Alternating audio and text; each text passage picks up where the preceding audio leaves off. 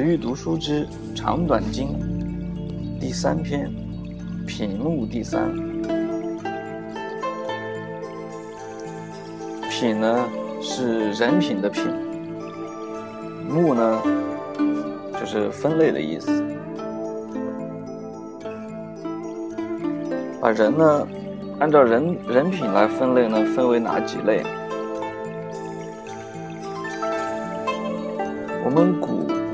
一直讲的，孔子说的人品，人按照品性分为庸人、士人、君子、圣人、贤人。我们都知道，对于管理上、纯管理上的任命呢，很多时候呢，学而优则仕。也就是技术方面的人才，或者某一方面特长，这类人呢，在现代社会当当中呢，很容易被被走上管理岗位。但是这个角度其实有问题的。我们很多时候已经批评过“学而优则仕”的这种这种方式是有问题的。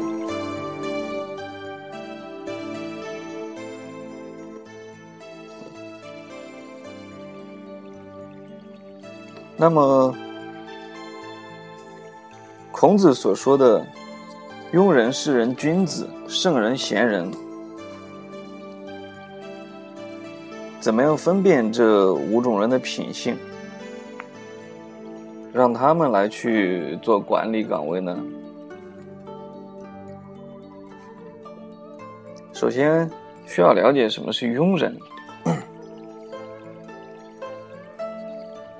所谓庸人，就是心中没有坚定的信念，信口胡说，交友不慎，不主动选择结交贤人，不经过认真的考察就随意的判断，只能看到细枝末节，不顾全大局，不明白自己的职责，随波逐流，不知道如何把握自己的方向。这就是庸人。所谓世人，心中有一定的信念，有自己的见解。世人虽然不能完全了解大道以及它的实现方式，但是自己有明确的原则和主张。虽然不能事事尽如人意，但行事稳当妥帖。因此，世人并不追求多少智慧。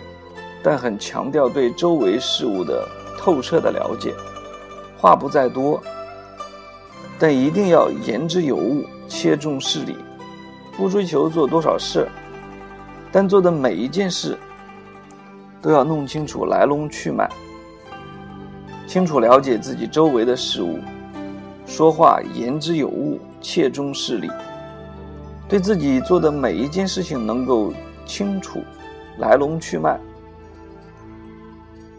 这些就如人的灵魂和形和一样，不能改变。处于富贵之中呢，这一点不会有什么争议；处于贫贱之中，这一点也不会有所损害。这就是世人。所谓君子，说话一定要诚实守信。对人没有记恨，秉行仁义，而不向人炫耀。各种晒啊！现在我们朋友圈里面、微博里面各种晒，这不是君子行为啊！思虑通透而不武断，对自己的信念始终不渝，自强不息。旁人认为君子的品性并无特别之处，但真正要达到甚至超过，却是很难做到。这就是君子。荀子说：“君子可以使自己尊贵，但无法使每一个人都尊重自己；可以做到被人信任，但无法令每个人都信任自己。可以做到被任用，但无法要求别人一定任用自己。因此，君子会为自身的修养不够而羞愧，但不会为不被别人尊重而感到羞愧；会因为自身不讲信义而感到耻辱，但不会因为不被别人信任而感到耻辱；会为自己的无能感到羞耻，但不会因为才能被埋没感到羞耻；不为荣誉所诱惑。因被人诽谤而怨恨，只是用严格的标准来要求自己的言行，这就是君子。所谓贤人，品德一定要合乎法度，行为要合乎规范，说的话可以被天下人奉为准则，而不会给人留下口实；思想足以教化百姓。而不会和自己的行为自相矛盾。财富时不吝惜财富，普济百姓，使民众没有饥饿与疾病，这就是贤人。我们可以看到人的一个发展过程，很多企业家做到最后，其实也就是按照这一个顺序来去追求的。比如说的普及百姓，使民众没有饥饿与疾病，像比尔盖茨等等这些人，他们到一定程度的时候，一定会发展到这个阶段。这个我估计也算是人的一种本能吧。我们了解这些呢，是为了以后知道方向在哪里。接下来说圣人。所谓圣人，是指道德品性与天地之性融合，了解世事，通达一切，探求万事万物的始终过程，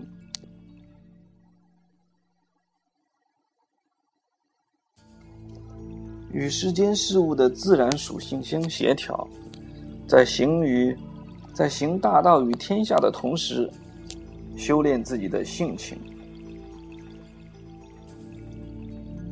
使其达到光明若日月，造化如神明，普通百姓无法了解其道德的崇高伟大。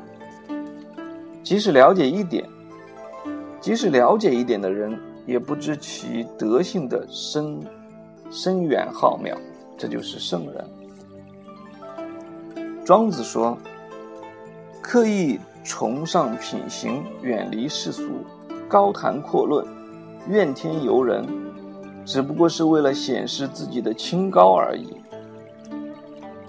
这不是普通世人的行为，而是那些形体枯槁、愤世嫉俗的山林隐士所喜好的。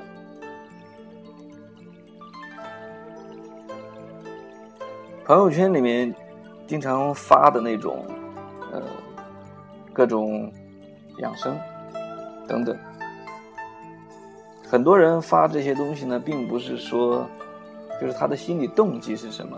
他的心理动机是这样子的：看我有多高尚，我每天在看这类的文章，我每天在向朋友们分享这些东西。它是一种自我的、自我的展现，虽然是转发了很多文章，自我的展现。同样，我们如果要在里面去，如果我们要运营一个公众号或者做一些什么事情，希望别人转发的时候，首先要考虑的，首先要考虑的就是说，你能提供什么价值？你的这一篇文章当中，能给大家提供什么价值？其次呢，你所提供的这个价值被别人分享之后，别人的分享这个动作能得到什么好处？分享完之后显得我很粗鄙，这这个估计就没有人分享。分享完之后显得我特高尚，估计分享率就会比较多。还有一个有一个反鸡汤的段子是就说父亲节、母亲节这些节日呢，都在朋友圈里过了，就在 QQ 签名上过了。其实呢，并没有去当回事，它也是也是一种晒。我记得《动物相对论》里面有一篇文章，有有一篇不是文章啊，有一篇那个有一有一期的节目专门讲这个晒是一种病，有兴趣的可以去找一下听一听，我觉得。讲的还蛮有意思的。再看庄子继续说的《高谈阔论》，讲的一定是仁义忠信，形式强调恭俭推让，只不过是为了标示自己的修行品性而已。这和那些和平时代的教书先生以及游学之士所喜好的。啊，这是这是那些和平年代的教书先生和游学之士所喜好的，追求功名，推崇君臣之礼，强调上下有序，追求的是治国济世，这是朝廷中意欲尊君强国、开拓疆土、建功立业的官吏喜好的，这些依然不是。依然不能够作为圣人。隐逸山泽，栖身旷野，钓鱼闲处，追求的是无为逍遥，这是游戏江海、逃避尘世的人的喜好。导引呼吸，吐纳吐故纳新，做一些雄虎生境、飞鸟展翅的功法，追求的是延年益寿。这是修炼气功，是像彭祖那样高寿的人喜好的。假若有人从不刻意修饰，但品德高尚；不刻意追求仁义，但道德美好；不刻意追求功名，而使天下大治；不刻意游戏江海，但内心能够得到安逸休闲悠闲；不练气功而自然长寿。一种一无所有而又无所不有，不刻意恬淡无极，但各种美好纷至沓来，这才是天地之大，是圣人至高无上的品德。这里我又要说马克思《共产党宣言》里的一句话：一切稳固的都将破碎，一切神圣的。都将被亵渎，这是我们这个时代所面临的一个问题，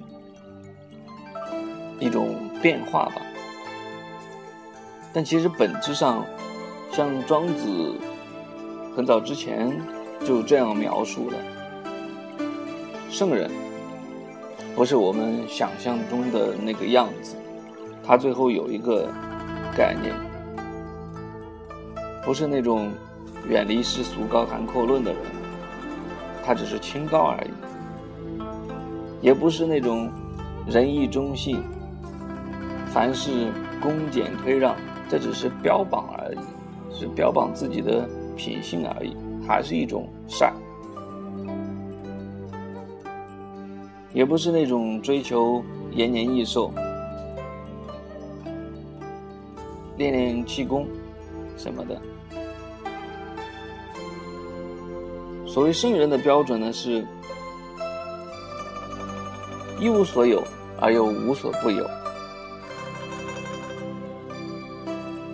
没有刻意的去做很多事情，但各种美好纷至沓来，这才是天地大道，是圣人至高无上的品德。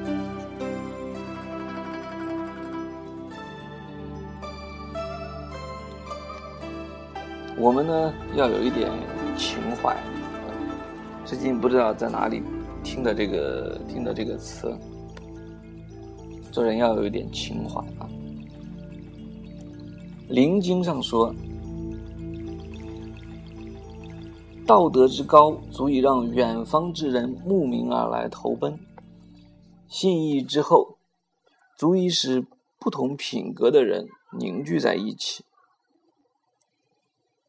见识之深，足以鉴鉴别古今之美丑；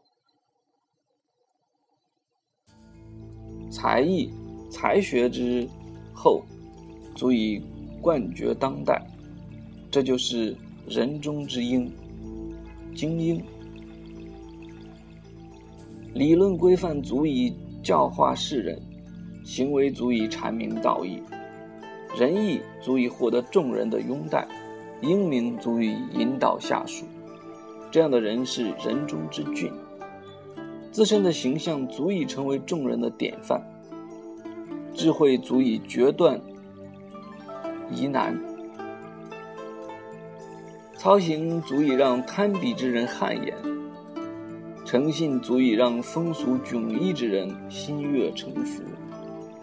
这样的人就是人中之豪。如果一个人能恪守节操，而百折不挠，多行仁义而无怨无悔，遇到容易产生嫌隙的事，不自求苟且免脱，苟且脱免，见到利益。不随意获取，这样的人就是人中之杰。灵经上的分类是英、俊、豪、杰。我们讲我们的文化当中啊，其实有很多东西都是有明确定义的，比如说什么是好，什么是杰。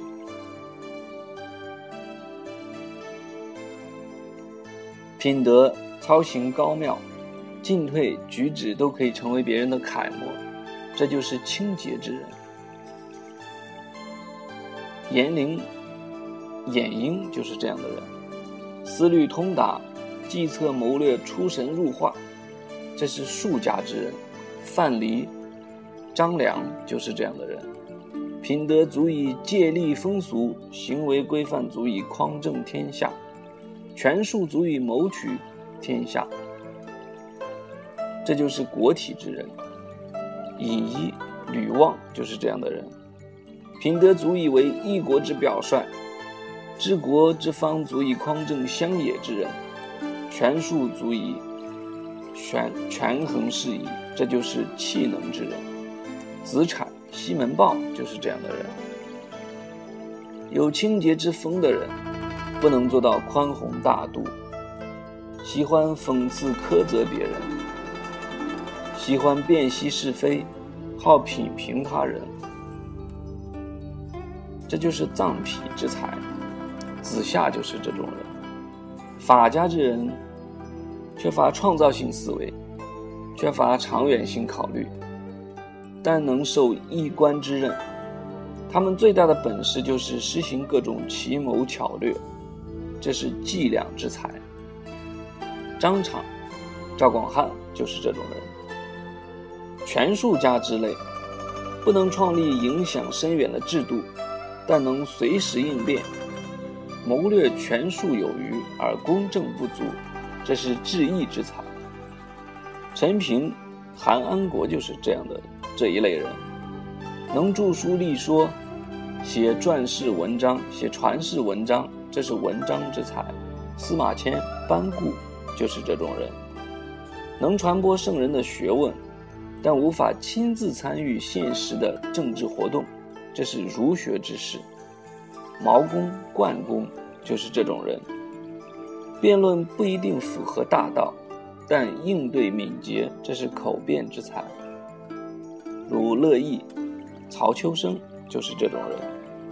胆量和魄力过人，才能和谋略出众，这是枭雄之才。白起、韩信就是这类人。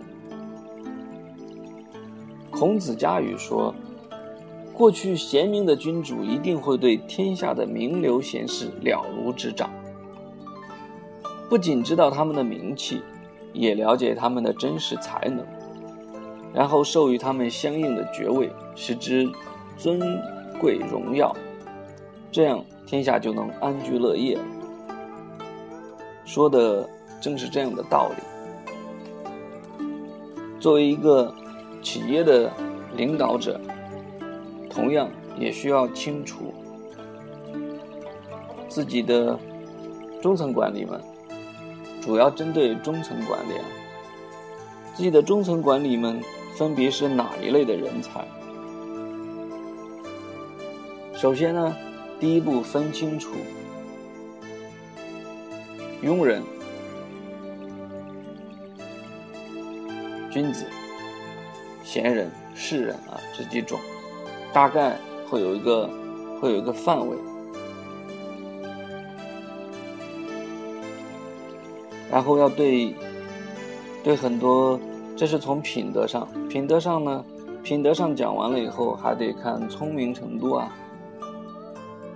做事情的，做事情的各种风格，以我自己，我自己来来讲的话，我们经常就是，我刚前面说的都是书上讲的一些一些判断一个人的他的品行的分类，实际当中呢，实际当中我们经常犯的一个错误，可能就是学而优则仕，专业人才，然后。就让他去转做管理，这是这是一个我们经常犯的误区吧？我觉得这是一个误区。在这种在这种这种误区，并不是说我们一下子就能够避免的，可以是技术人才，然后他具备了某一些品品格之后，然后再再让他去做管理的工作。管理呢是一种职业，就是一种独立的技能，它就是管理人才。我们中国传统的对这种认知、对管理的认知，总觉得它有一个级别在那里。而我们自己要做一个团队的时候，要尽可能的避免这种层级的出现。它就是一职位，它在那个岗位上，它就是管理的岗位，它必须要具备的素质。主要表现在品行方面。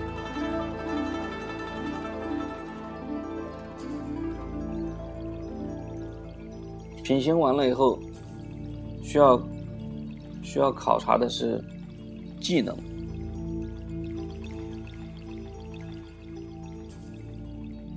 考察的技能和谋略几个方面。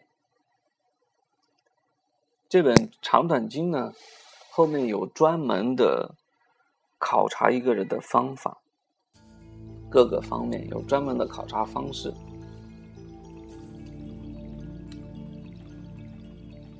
包括呃，包括下一篇会讲到的一个人的才能，他把他把品德就是按品格分类放在前面，下面第一章，下面一章就会讲。良才第四，就是一个人的才能是怎么样被衡量出来的。好，今天的子瑜读书就到这里，今天的稍微有点长，感谢大家的收听。